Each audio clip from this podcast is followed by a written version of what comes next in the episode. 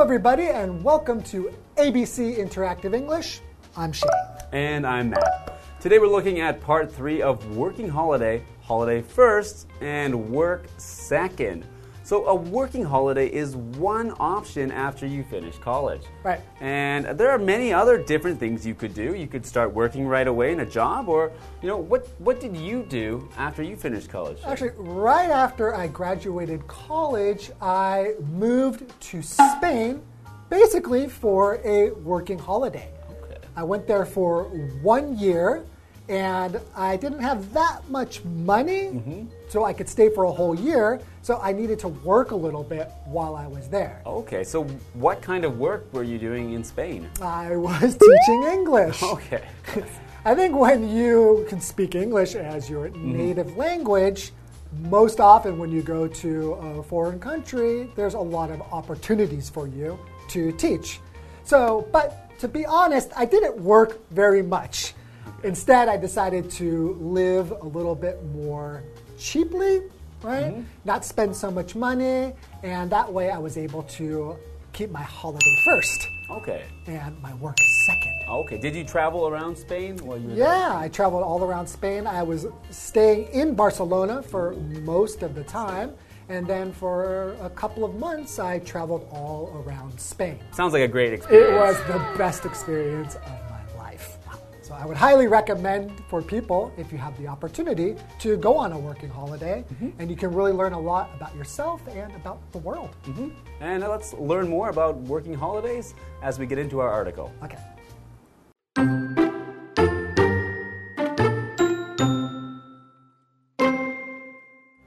A working holiday is a great way to see a country. It allows adults between the ages of 18 and 30 to really experience its food, sights, and more.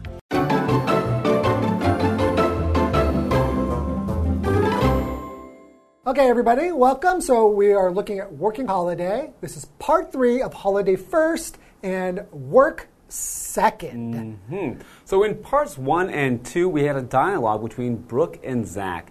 And Brooke was talking about how she wanted to go on a working holiday in New Zealand for six months to a year. Hmm. And Zach had a lot of doubts and a lot of questions about why she would want to do this. Yes. And in the end, I think Brooke helped to at least make him see why it might be a good idea. Yeah, at the end, he saw, he saw that, okay, if I go on a working holiday, this could help me get mm-hmm. maybe a better job.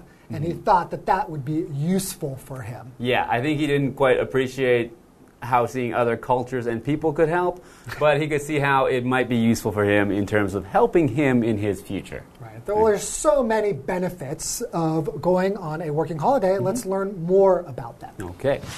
A working holiday is a great way to see a country. Hmm. It allows adults between the ages of 18 and 30 to really experience its food, sights, and more. Right. Because you're staying for a longer amount of time, mm-hmm. right? And you're also working there, so you're going to experience more things. Mm-hmm. Right? So you can really experience food, the sights, and more. Yeah. Right? So this says that it offers adults this opportunity between 18 and 30 mm-hmm. years old. Right? So an adult is just a person who is fully grown. And in most countries, you become an adult when you are 18 years old. Mm, yes, that's right? So from here, they're saying from 18 to 30 years old, you can go on a working holiday. Okay. So, yeah, so only for adults and only for what we call young adults. So, that age 18 to 30 is usually referred to as young adults. So, unfortunately, for older adults, those older than 30, you've missed your chance to go on a working You're, ju- holiday. you're just too old. I wonder why that is, though. Why they decide that 30, you're just too old to do that. I think they want young people to be able to gain experience in other countries in order to help them experience the world before going into a career or a full-time job. Right. Whereas if you're over 30, you might already you should maybe already be on your career path. Right. If, and maybe if they, all ages could do it, maybe too many people would want to come, Mm-hmm. so they have to make the maybe a little bit more narrow the ages that Yeah, you can do it. that's why. All right. So we're talking about going and seeing sights. Yes, so sight. A sight is a noun, and a sight is something that you see. It's actually something that is popular to see. Right. So we can talk about famous sights. So probably the most famous site in Taipei is Taipei 101. 101. Ah, you should have asked me. Okay. I knew that. Wow. Right. So when you're a tourist and you're going to uh, another country, Mm-hmm. you're going to want to go see the famous sites when you go there. So Mm-hmm. Taipei, you have Taipei 101, you have to see that. Yeah. Right. And sight actually just means everything you see or your we talk about your sense of sight. So Yeah. if you have a sense of sight, it means you can see. And if someone cannot see or they, they can't see anymore, we can say sh- they lost their sense of sight or they lost their sight. Right. Mm-hmm. So we talked about being able to try the local foods, see the sights, and more.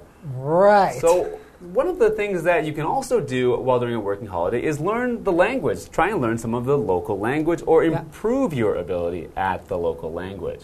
I think for me, when I was traveling, like when I moved to Spain, I really wanted to learn Spanish. That was one of the reasons I went there.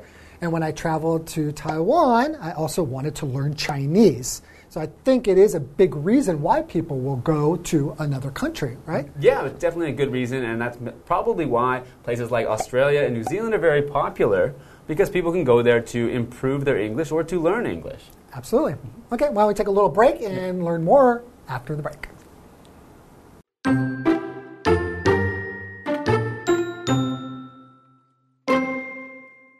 When the young adults run low on money, they can get short term jobs. They can find positions at farms, restaurants, and other businesses. They may even find positions in their areas of study. With working holidays, the focus is on finding out about the countries. However, it's also quite common for the young adults to find out about themselves.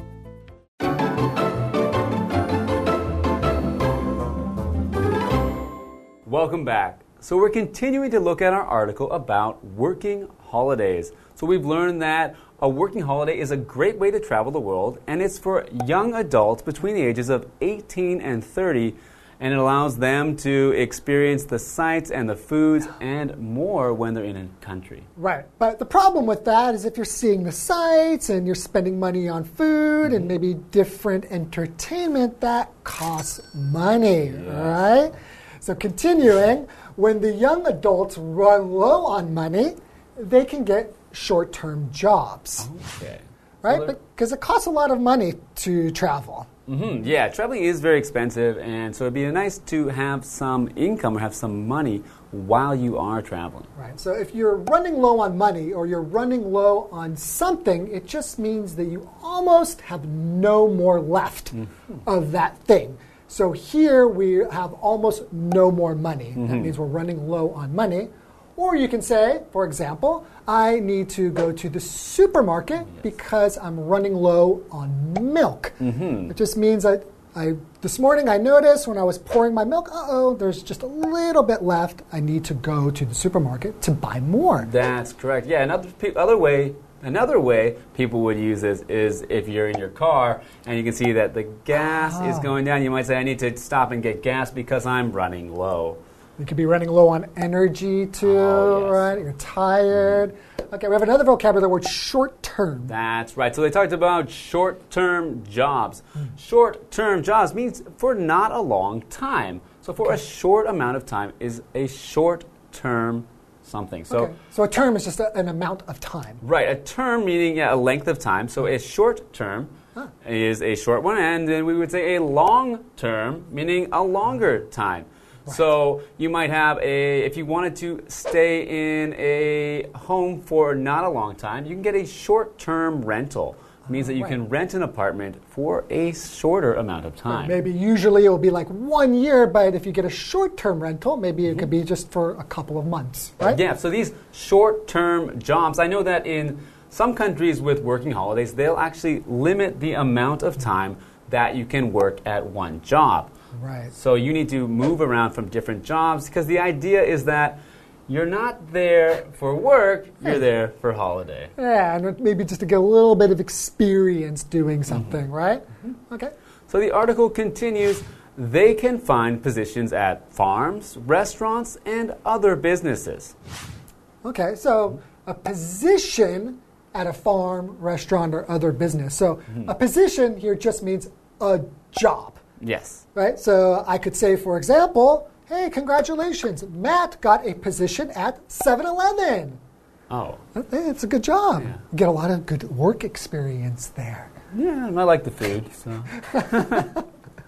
Okay, so continuing, they may even find positions in their areas of study. Okay, so that means that their areas of study are what they studied or what they learned in university. So Or probably- college. yeah. So what they got their degree in is their area of study.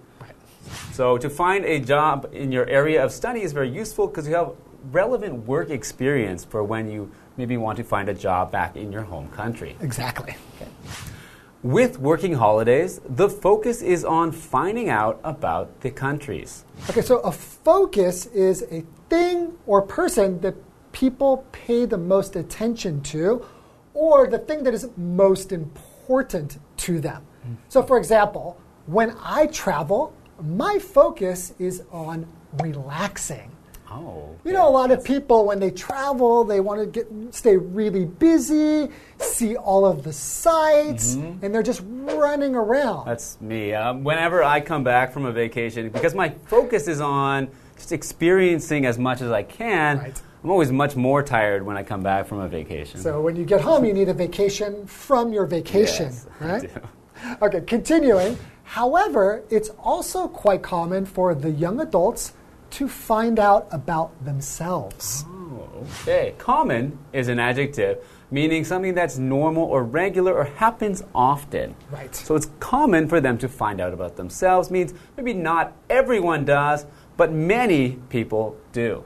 Yeah, well, I think when you, when especially when you're alone and in you're in a new country and new environment, you're really going to really learn a lot about yourself. Mm-hmm. You're going to find out things about yourself that you never really knew before because maybe you're in a more uncomfortable situation. You have to depend on yourself, make money, so you mm-hmm. grow up a lot. Yeah, so I think we all tend to find out maybe what we want to do later in life when we find out more about ourselves. That's true. Mm-hmm. Okay, well, I think we learned a lot about working holidays, and um, that's all the time we have for today. Yeah, and we'll see you later. Okay, Goodbye. bye.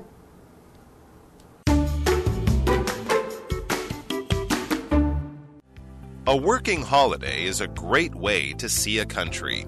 It allows adults between the ages of 18 and 30 to really experience its food, sights, and more. When the young adults run low on money, they can get short term jobs. They can find positions at farms, restaurants, and other businesses. They may even find positions in their areas of study. With working holidays, the focus is on finding out about the countries. However, it's also quite common for the young adults to find out about themselves.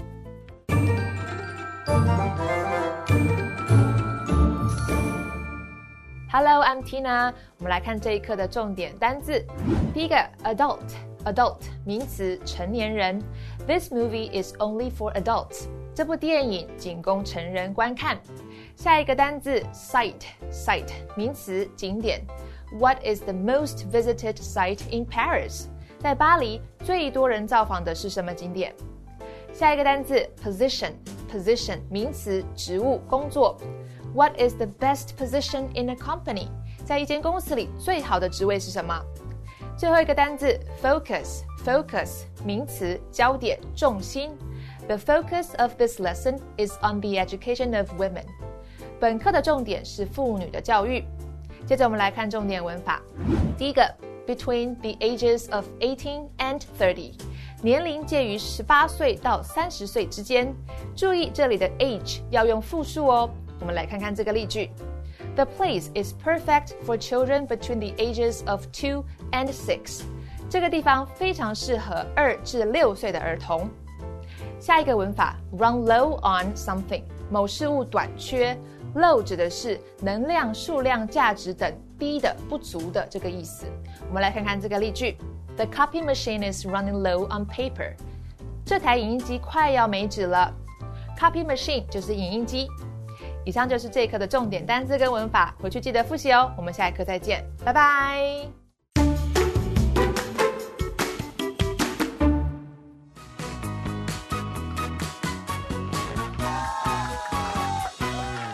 Hello, I'm Matt. I'm Chiwen. We're about to play Guess the Bear. We each have three cards with sentences on them, and in these sentences, the vocabulary, words, or phrases are replaced with the word bear. We'll each have one minute to see if we can guess all three words or phrases.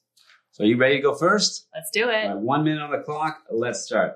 Your first one is a noun. We rented a van to see the bears in the capital city.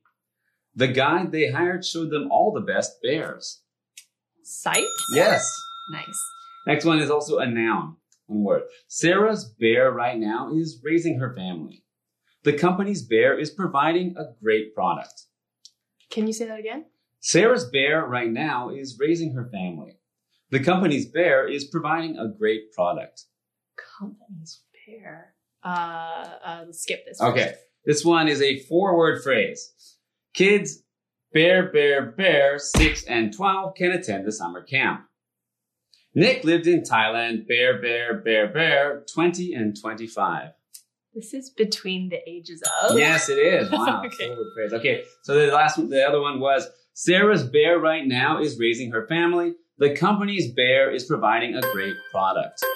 Company's the com- Okay. what was it? It's focus. focus. The word's focus. So Oh. Sarah's focus right now is raising her family, and the company's focus is providing a great product. Gotcha. I was thinking like someone else in her family, like a, a parent or You got the grandparent. phrase. So well. All right. You All right, ready? My turn. Okay. Start the clock. Your first word is a noun, one word. I accepted a new bear with a different company. Her new bear pays much more than the old one. Job, career. Keep going. occupations, um, work. No, I don't know. Skip. Okay. Next is also a noun, one word. In many countries, you become a bear at age 18. Only bears can do things like gamble and smoke. Adult. Yeah. Okay, last one is a phrase, three words. We're bearing bear bear milk. Can you get some? I'm bearing bear bear gas. I'll pull over at the next station. Running low on. Yes. Okay. Okay, back to the first one. Uh, I accepted a new bear with a different company. Her new bear pays much more than the old one. It's not job, It's close. career. Is it position? Yeah, Okay. position three out of three. Okay. Awesome. Yeah, that was because there's a lot of different words for like jobs or, or Yeah, your work all or your synonyms career, and it's all yeah. So position though, You just needed a, a little breath to think about it.